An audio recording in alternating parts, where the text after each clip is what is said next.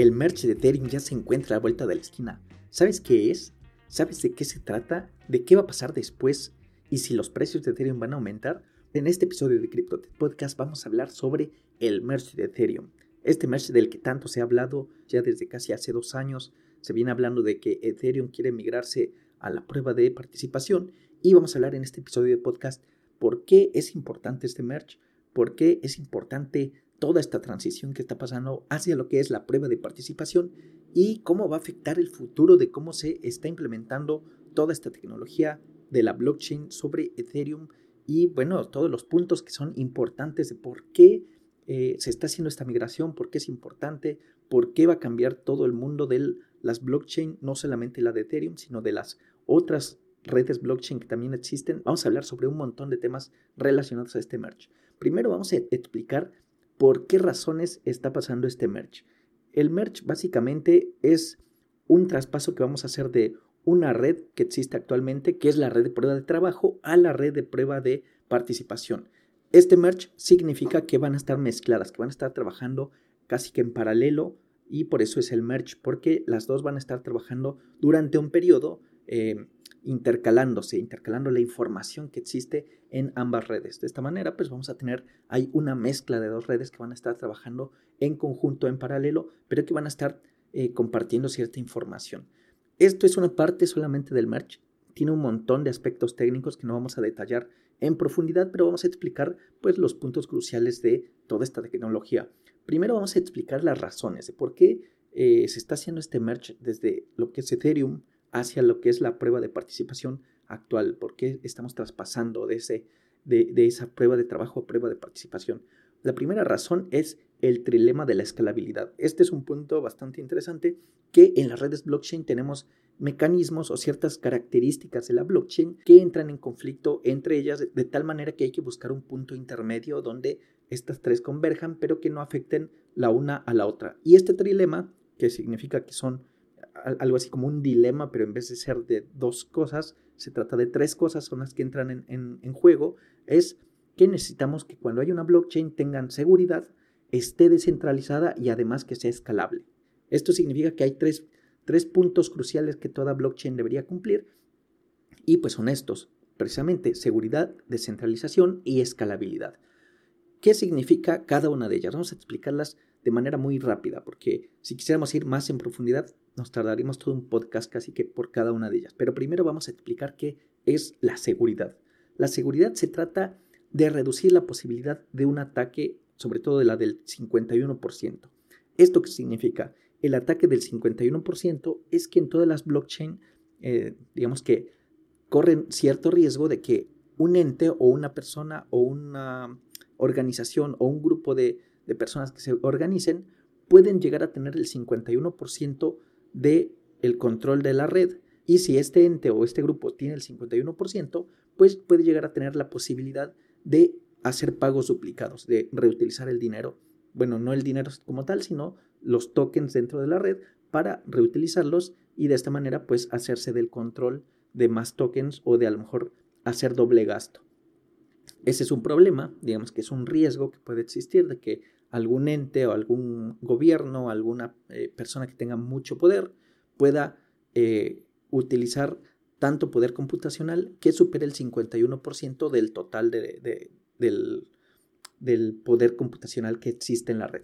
De esta manera, pues la seguridad trata de evitar eso, trata de reducir esa posibilidad de ataque de una persona que controle el 51%.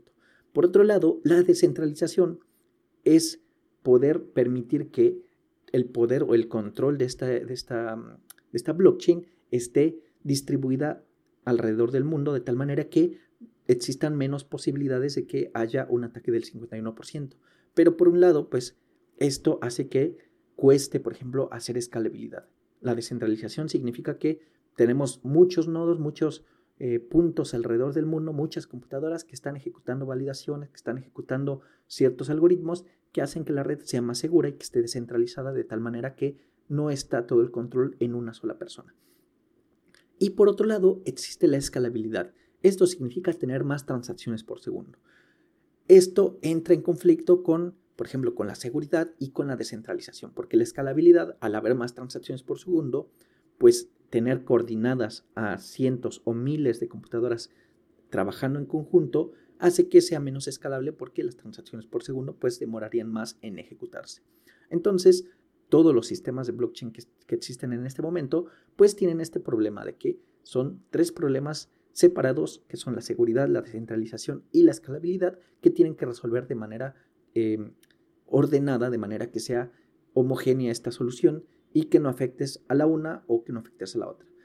En ese sentido, Ethereum tardó un poco en resolver este problema y pues viene con la solución de lo que está pasando ahora en el merge. Eh, en el merge, en realidad lo que se va a hacer es hacer un traspaso entre lo que es la prueba de trabajo a la prueba de participación y manejando un nuevo sistema que trata de resolver estos tres problemas, eh, escalabilidad, que son la seguridad, el descentralizado y la escalabilidad eh, per se. Hay otro punto también muy importante que no está relacionado al trilema de la escalabilidad, que tiene que ver con la sostenibilidad. La sostenibilidad básicamente es que eh, se invierta menos cantidad de energía en la ejecución o en la evaluación de estas transacciones. Y este es un problema que prácticamente todas las blockchains, desde la primera que es el Bitcoin, tienen un gran problema porque pues realmente contaminan mucho, utilizan demasiada energía. Ya de hecho en un episodio del podcast hablamos sobre eso, de Bitcoin contra la ecología y algunas maneras de cómo podrían solucionarlo. Si les interesa, pueden buscarlo entre nuestro historial de, episodios, si no lo han escuchado, que es bastante interesante. Pues bien, básicamente Ethereum también quiere resolver el tema de la sostenibilidad. Además del trilema de la escalabilidad, quiere resolver el problema de la sostenibilidad. Y esto, pues básicamente por temas también medioambientales, porque a lo mejor la gente se siente más motivada a utilizar esta blockchain, porque pues probablemente si son más sostenibles, pues seguramente serán, consuman menos energía también. Em, otra cosa también importante es que los mineros van a tener que gastar menos energía, van a gastar menos recursos energéticos y por lo tanto pues también va a ser más rentable poder hacer eh, minería, por decirlo de alguna manera, porque ya la minería va a dejar de existir, pero validar bloques va a ser más rentable en teoría que eh, la versión actual. En teoría porque muchos de los mineros pues ya compraron las máquinas y esas pues no las van a poder reutilizar en, el nuevo modelo. Por lo tanto, este costo que va a tener a lo mejor en el corto plazo va a ser negativo para todos los mineros porque han invertido quizá mucho en mineras, en, en hardware, que finalmente van a dejar de utilizar y probablemente van a tardar en recuperar esa inversión. Pero en, el largo plazo la minería va a ser más sostenible y probablemente va a tener un coste-beneficio eh, mayor. Otro tema que también es bien importante y que quizá fue el que eh, le estuvo pisando mal los talones en, los últimos momentos Ethereum fue la competitividad.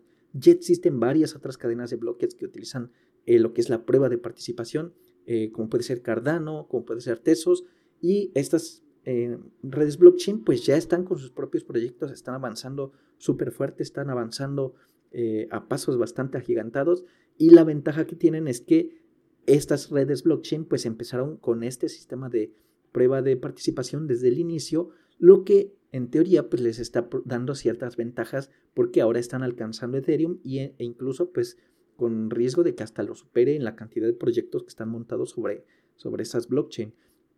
Por lo tanto, Ethereum tenía esta presión también sobre la mesa de que tenía que avanzar, tenía que resolver estos problemas de sostenibilidad, del trilema de la escalabilidad también, y con gente o con proyectos pisándole los talones a Ethereum, que también es algo importante tener en cuenta. Muchos de estos proyectos tienen muchos otros proyectos montados sobre estas blockchain. Recordemos que eh, las blockchain pues son redes que están extendidas alrededor del mundo y que sobre ellas montan proyectos que ya son proyectos eh, descentralizados, por ejemplo, que también utilizan sus propios tokens, que utilizan sus propias tecnologías, pero utilizan de fondo la blockchain de alguna de ellas, por ejemplo, de Cardano o de Tesos o de Solana o de EOS. Bueno, pues Ethereum también tiene sus proyectos y en este caso estas otras redes blockchain pues también le están alcanzando Quizá no al nivel que tiene actualmente Ethereum, pero pues están trabajando para eso y le están ahí pisando los talones a Ethereum. Muchos proyectos incluso se habían migrado o se han estado migrando desde Ethereum hacia Cardano o hacia otras redes blockchain, precisamente porque, entre otras cosas, tienen más velocidad, por ejemplo, tienen más escalabilidad. pueden ejecutar más transacciones por segundo, lo que permite pues también tener mejor eh, experiencia para los usuarios y eso pues también es bastante importante. Ethereum no lo tenía hasta el momento. Bueno, de hecho, incluso después del merge eh, ya vamos a ver que realmente todavía no va a pasar tanto, tan, tan importante. Es un paso bien grande lo del merge, pero realmente todavía no van a cambiar mucho las cosas. Vamos a hablar un poco más de ello en, un poquito más adelante, pero bueno, que se entienda que este es un, otro tema, otra de las razones por qué Ethereum está haciendo este merge, por qué estamos avanzando hacia otro modelo. Pues bien, estos son los problemas más importantes y las razones de por qué Ethereum se está cambiando y cuál fue la solución. Básicamente lo que ya todos sabemos que es Proof of Stake. ¿Qué es el Proof of Stake? Igual nosotros ya lo hablamos en algún episodio anterior, pero lo voy a, volver a explicar bastante rápido. Proof of Stake es una nueva, un nuevo mecanismo de consenso que ahora se utiliza en lugar de la prueba de trabajo. La prueba de trabajo es validar ciertas em, transacciones, validar que se están enviando las transacciones de manera correcta y eso pues es una competencia entre varios equipos de cómputo que están tratando de resolver el mismo problema y el primero que lo resuelve pues finalmente es el primero que se gana el token que en este caso vendría a ser Ethereum. De esa manera pues decimos que Proof of Stake es bastante distinto porque en este caso no están compitiendo para ver quién gana eh, la validación primero y quién se gana, por ejemplo, el Ethereum o en el caso de Bitcoin el Bitcoin, sino más bien es un sistema donde de manera pseudo aleatoria se define quién es el que va a resolver la siguiente validación. Y esa posibilidad de ganarse esa validación, de ganarse esa oportunidad de validar, pues va a depender de cuánto dinero estés dispuesto a apostar o, a dar como em, garantía de esta validación. Y en este caso, por eso es proof of stake, prueba de participación. La participación es cuánto de tus tokens estás dispuesto a dar con tal de que te, permitan validar. Mientras más eh, dinero tengas eh, bloqueado, pues eso va a darte más posibilidades de hacer más validaciones y por lo tanto pues de ganar más dinero. La ventaja ahí es que pues al estar poniendo en garantía tu propio dinero, tu propio capital, em, tienes que validar de manera correcta, porque si lo validas de manera incorrecta, es decir, si intentas hackear el sistema, el sistema te va a terminar eh, quitando tu dinero, te va a quitar la inversión que tuviste y por lo tanto pues es es, digamos que genera más confianza porque las personas que están validando pues están poniendo en riesgo su propio dinero, sus propios tokens para hacer esa validación. De ahí que viene Proof of Stake porque pues es la prueba de participación. Cuando tienes una prueba de que estás dando algo en garantía con tal de validar las transacciones. Y eso pues va a generarte ingresos en, el largo plazo. Ya vamos a hablar un poco más de cómo puedes hacer staking de tus tokens, que esto es bastante importante para la gente que recién está empezando, quizá no entienda qué es staking. Vamos a hablar un poco de eso y Ethereum lo va a empezar a implementar. Actualmente ya está implementado en algunas otras blockchains, como por ejemplo Cardano, pero Ethereum ya lo va a empezar a implementar Incluso ya algunas em, empresas lo están implementando, pero vamos a hablar un poco más de eso más adelante. Pues bien, esta es la solución que está buscando Ethereum para implementar, pasarse a Proof of Stake. Pero pasarse a Proof of Stake no es tan fácil, no es como decir, mañana actualizamos eh, un programa y ya todos estamos en Proof of Stake, sino que tiene que pasar una serie de pasos para poder llegar hasta esa situación, hasta llegar al, al, modelo de Proof of Stake y empezar a recolectar todos esos beneficios que tiene el Proof of Stake, que como les decía, pues es eh, transacciones más rápidas, incluso es este, también validaciones con menos costo energético, etc. Entonces, para que todo eso pase, primero tienen que pasar una serie de pasos.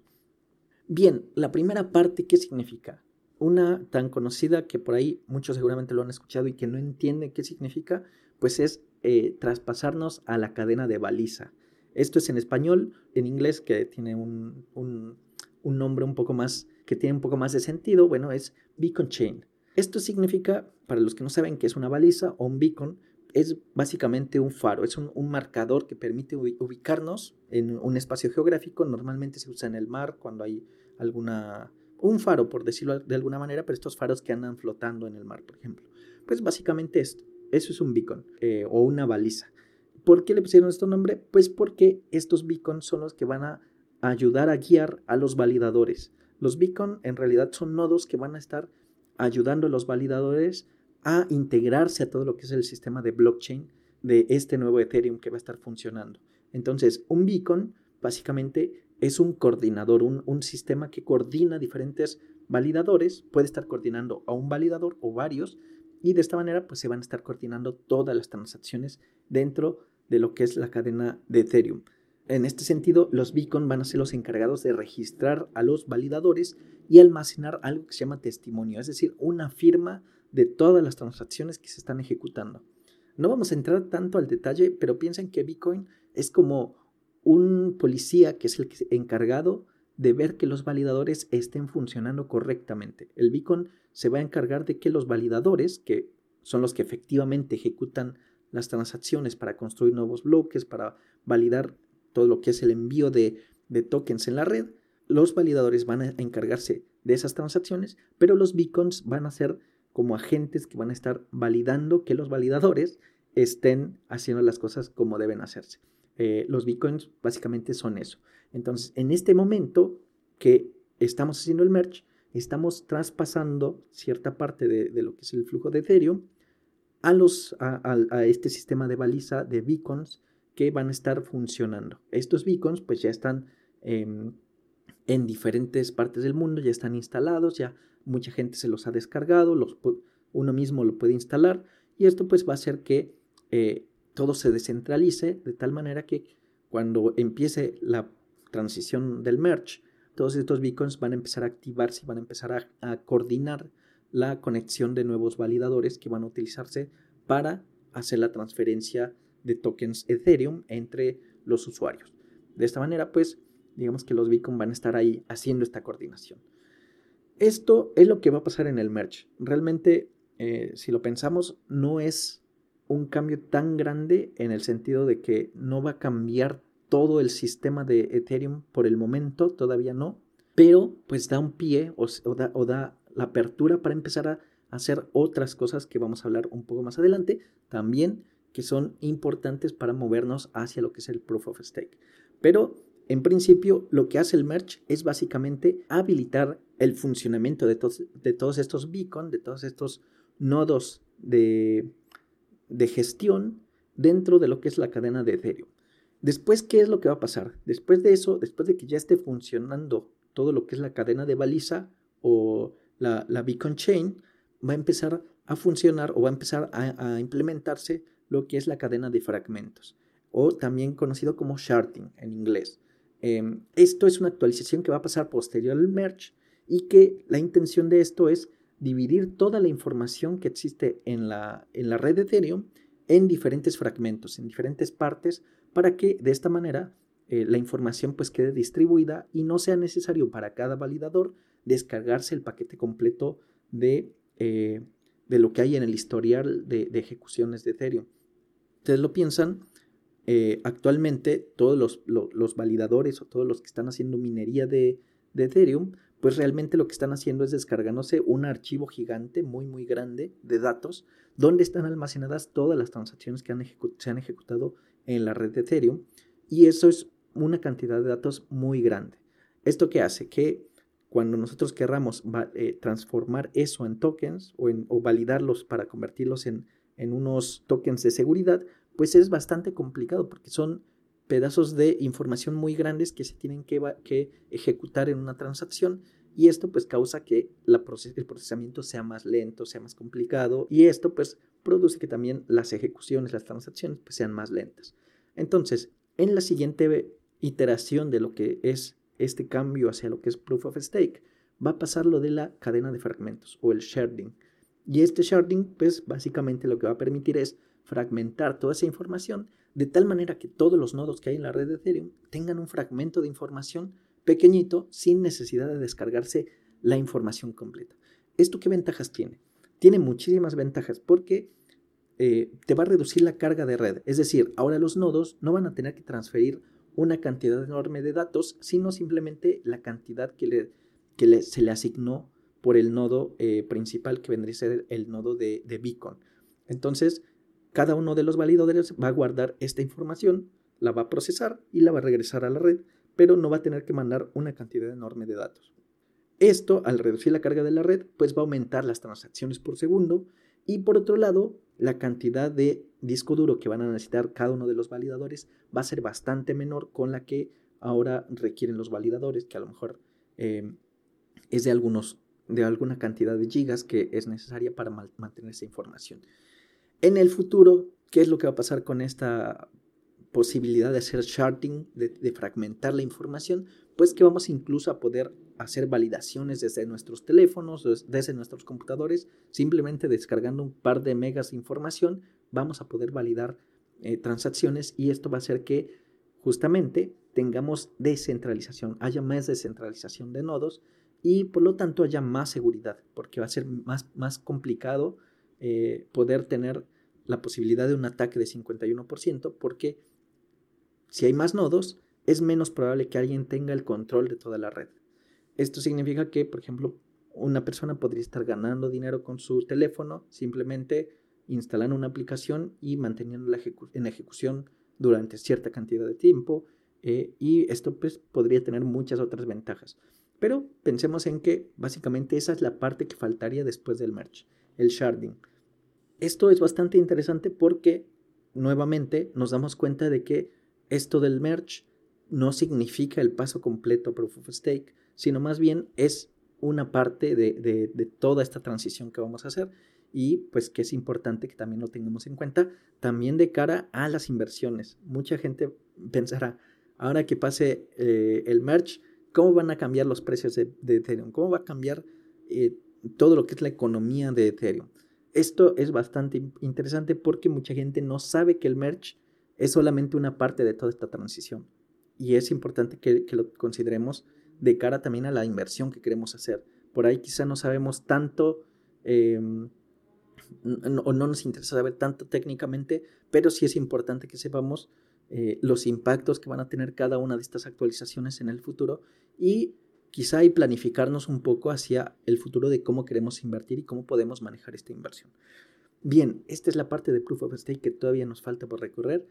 Ya estamos en la parte donde se va a habilitar la cadena de baliza, pero falta la parte del sharding o cadena de fragmentos que viene en el futuro. Después de eso, o más bien durante este proceso, va a pasar algo bastante interesante que lo podemos ver también como una ventaja, un posible beneficio y quizá una inversión en largo plazo que podríamos llegar a considerar. Antes que nada, recuerden que esto no es una recomendación de inversión. Ustedes tienen que analizar correctamente si les conviene invertir o no. Eh, yo solamente les traigo esta información porque pues es algo que existe, que tienen que saber qué, puede pasar y que está ahí, ¿no? Básicamente es el staking. Nosotros sabemos que ya ciertas em, blockchain tienen la posibilidad de hacer staking. No vamos a adentrarnos tanto en el, en, el detalle de cómo se, se hace o qué significa hacer staking, pero que sepamos que Ethereum ya va a permitir hacer staking. Incluso algunas exchanges descentralizadas ya permiten hacer staking eh, de, los Ethereum. ¿Y esto qué significa? Pues que básicamente nosotros podemos delegar nuestros Ethereum de alguna manera para ir generando beneficios. Recordemos que actualmente pues, se van a empezar a activar los beacon, se van a empezar a activar algunos validadores y estos validadores pues, van a necesitar Ethereum bloqueados para poder evaluar y validar transacciones. Y por cada una de las transacciones que ellos validen, pues van a estar generando Ethereum, que van a ser los beneficios o los, lo que van a estar ganando como incentivos para validar nuevas transacciones. De esta manera será posible hacer staking. Para hacer staking por ti mismo, tendrías que tener al menos 32 Ethereum que es algo que muy poca gente tiene, o sea, en la realidad solamente empresas o personas que tienen mucho dinero pueden llegar a tener 32 Ethereum, pero si los tienes, puedes hacer tu propio staking, puedes hacer tu staking en casa, tienes que tener los 32 Ethereum y estar completamente seguro que vas a tener conexión 24/7 para hacer home staking. ¿Esto por qué? Porque el sistema te va a penalizar si es que no tienes conexión. Si tienes problemas de conectividad, muy probablemente vas a perder la posibilidad de ganar validaciones y no va a tener mucho sentido que estés haciendo staking. Esa es una opción, eh, es una opción interesante. Otra opción es que hagas staking as a service. En este sistema básicamente lo que haces es delegar tus 32 tokens a alguna empresa que tiene todo el sistema ya técnico implementado, pagas una suscripción mensual y eso pues te va a estar generando ciertos beneficios. Algunos sistemas van a funcionar donde tú pagas como una suscripción mensual y otros te van a quitar quizá un porcentaje de las transacciones o de los beneficios que vayas generando y pues básicamente ese va a ser el modelo de negocio en algunas empresas. Otra opción es el pool staking, que es básicamente coordinarte con muchas personas que tienen diferentes cantidades de Ethereum, juntar entre todos eh, el Ethereum que tienen y crearse un pool de staking donde hagas las validaciones. Aquí vas a necesitar también entender un poco de la tecnología que está detrás de Ethereum para poder implementar este pool. Y la otra opción es que si alguien monta su pool, pues te puedas unir a ese, grupo, a ese grupo de personas que montan ese pool y simplemente transfieres tus tokens a, este sistema para que se bloqueen y pues tú estés generando ciertas ganancias a partir de eso. Eh, esto ya existe en muchas, en muchas otras blockchain, probablemente muchos ya tengan cierta experiencia con esto, pero pues que sepan que Ethereum ya lo va a empezar a implementar y va a empezar a funcionar. Otra opción son las exchanges centralizadas como Binance, como Kraken, como Coinbase, donde pues también puedes hacer tus staking, ellos se quedan con una parte de la comisión y pues te la traspasan a ti como tu beneficio también mensual. Cada vez que se ejecuta una validación, pues tú vas a estar ganando cierta cantidad de Ethereum por esa transacción. Otra cosa que es bastante bien importante también es que aunque este staking va a estar activo, pensemos que el staking va a estar activo, pero no vamos a poder desbloquear nuestros tokens hasta por lo menos dentro de un año, porque nuevamente todo este sistema no se está migrando completamente, no es como que de la noche a la mañana vamos a estar en proof of stake, por lo tanto va a haber cosas que todavía no se van a poder hacer, como precisamente es desbloquear el staking que hayamos hecho. Por lo tanto, si tú quieres hacer eh, staking, piensa que a lo mejor es una inversión que vas a hacer en el largo plazo y que se va a bloquear por mucho tiempo y que hasta que eso pase vas a poder utilizar ese dinero. Mientras tanto, lo que te recomendaría es que si vas a meter dinero en staking dentro de lo que es la red de Ethereum, pues que pienses que es dinero que no vas a estar utilizando por lo menos en los siguientes dos o tres años. Pensando un poco en los retrasos que hay en, tecnología, porque, por ejemplo, esto del, del merge lleva bastante tiempo, se ha retrasado mucho, y si nos están diciendo actualmente que vas a tardar aproximadamente un año en desbloquear esos tokens, más o menos piensa que va a ser el doble o el triple de eso para que realmente estés consciente de que no vas a tener eh, tus ganancias inmediatamente. Vas a tener que esperar mucho a que el staking se desbloquee. Pero por el otro lado, pues la ventaja es que vas a tener todo ese dinero, vas a tener toda esa eh, inversión eh, sin que te sientas tentado a, a, tomarla porque finalmente pues va a estar bloqueado y no vas a tener forma de hacerlo. Básicamente esas son las, las cosas importantes relacionadas al staking y por qué está cambiando todo lo que es Ethereum. ¿Qué es lo que va a pasar ahora? ¿Qué es lo que va a pasar ahora que se haga el merge? Existen muchas personas que piensan que con el merge van a pasar ciertas cosas que van a hacer que cambie toda la economía, que cambie todo el mecanismo actual y realmente muchas cosas todavía no van a cambiar. Van a cambiar sí en el futuro, después sí, incluso después de que pasemos lo que es la cadena de fragmentos o el sharding, pero por el momento, después de este merge, no van a pasar muchas cosas tan grandes como uno se imaginaría. Primero, va a haber baja en las comisiones. Eh, en teoría no, no se espera que haya una baja en las comisiones porque pues todavía va a existir cierta cantidad de validadores que van a utilizar prueba de trabajo, todavía va a haber algunos que estén, van, digamos que va a haber mitad y mitad y todavía va a estar funcionando hay un merge que va a estar en transición.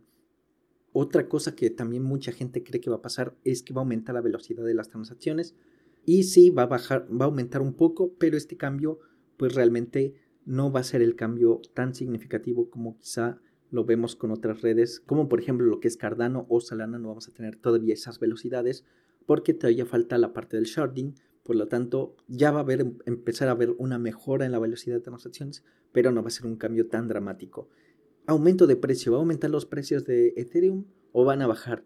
Realmente es bien difícil predecirlo porque, pues, por la, todo el precio eh, está muy relacionado a la psicología humana. La gente, por lo menos en este momento, está pensando que quizá va a ser un cambio tan drástico que creen que vale la pena invertir y quizá vaya a haber un aumento de precios previo al merge, pero después de que el merge pase, muy probablemente la gente se va a dar cuenta que todavía no han cambiado muchas cosas y por lo tanto pues, la gente se va a desilusionar y probablemente saque su dinero. Esto es una predicción mía, no significa que eso vaya a pasar, puede pasar todo lo contrario, como muy probablemente me ha pasado muchas veces. Eh, entonces, digamos que yo no podría decirles que ¿Va a subir de precio o no va a subir de precio?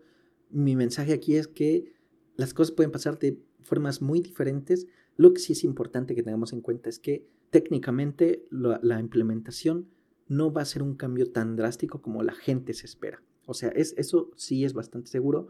Y cómo va a reaccionar la gente ante eso, no lo sé. Eso es bastante eh, difícil de predecir. Entonces, el mercado se basa en la psicología. La gente no entiende actualmente qué significa el merge y están esperando un cambio muy importante. ¿Que en el futuro puedes llegar a mejorar esa percepción de la gente? Sí, puede llegar a mejorar. Y quizá también puede ser un momento para ajustar también nuestras inversiones y decidir si queremos invertir y meternos quizá cuando el precio empiece a bajar o no, o cuando o, queramos invertir cuando sentamos que el precio empieza a subir. Es importante que tengamos en cuenta todo eso. Otra cosa también importante es que muchos toques de Ethereum se van a bloquear, muchas eh, coins de Ethereum van a quedar bloqueadas precisamente porque muchos van a empezar a hacer staking, va a empezar a, a haber staking durante más tiempo y como les decía, muy probablemente va a tardar muchos años o por lo menos un par de años en desbloquearse ese staking. ¿Qué va a pasar? Que al estar bloqueado todo ese staking, muy probablemente la demanda va a crecer porque va a haber más eh, Ethereum bloqueado y por lo tanto en circulación va a haber menos Ethereum. ¿Eso puede empujar el precio de Ethereum? Sí, podría empujarlo un poco. No sé qué tanto Ethereum va a quedar bloqueado, por lo tanto, pues no podría decir que va a aumentar el doble, porque para que aumentara el doble de precio, por ejemplo, tendría que haber la mitad de Ethereum bloqueado, que es muchísimo, y todavía no sabemos cómo se va a mover el mercado, cómo se va a mover la gente, qué va a hacer la gente con su, su Ethereum, lo va a mandar a staking o no lo va a mandar a staking. Todo eso lo vamos a ver en los próximos meses, pero sí podemos pensar en que va a ir subiendo de precio, quizá un muy poco, pero va a ir subiendo de precio precisamente porque va a haber más bloqueo de Ethereum en el mercado y por lo tanto pues va a haber menos disponibilidad del token de la criptomoneda y eso pues podría aumentar un poco el precio. No significa que va a ser un rally alcista por, por esa causa, porque muy probablemente no, pero pues es una posible razón de, un posible aumento de precio. Por otro lado, cuando existe ese desbloqueo de, de, lo que es el staking, muy probablemente va a pasar todo lo contrario. El precio podría llegar a bajar porque mucha gente va a empezar a recuperar sus, sus ganancias y va a empezar a vender su, su Ethereum, lo que va a hacer que vaya más Ethereum en circulación. Eso lo podemos esperar de aquí a unos eh, dos años, por ejemplo, y muy probablemente va a haber anuncios sobre eso, ¿no? Va a haber anuncios sobre que la gente va a poder empezar a reutilizar su staking. Entonces, quizás si ahora estás planeando hacer staking, que tengas bastante en cuenta la fecha en la que se libera ese staking, porque va a ser un momento también importante, así como lo es ahora el merge. Otro punto también importante es, ¿qué debemos hacer con nuestro Ethereum? ¿El merge va a afectar nuestra inversión? ¿Tenemos que hacer algo con nuestro Ethereum? ¿Convertirlo? ¿Transferirlo a alguna billetera en especial? ¿Hacer algo? Realmente no. Todo esto es transparente para el usuario. No, no es algo que el usuario le va a afectar directamente.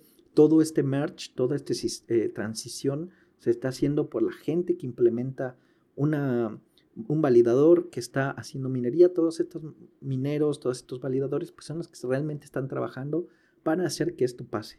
Eh, por lo tanto, si tú no estás haciendo minado, si tú no estás haciendo, eh, implementando ningún validador, pues básicamente no tienes que hacer nada. Lo que sí es que algunas empresas, algunas eh, exchanges están limitando las transacciones, sobre todo para evitarse problemas porque pues no sabemos cómo pueda, si podamos tener problemas a lo mejor de lentitud en las transferencias o de algún problema de que se bloquee por ahí una transferencia por cierto periodo pero en teoría no debería pasar algo muy grave porque pues realmente la blockchain pues estaría funcionando con el nuevo sistema de manera transparente, es decir, no, no debería haber ningún problema.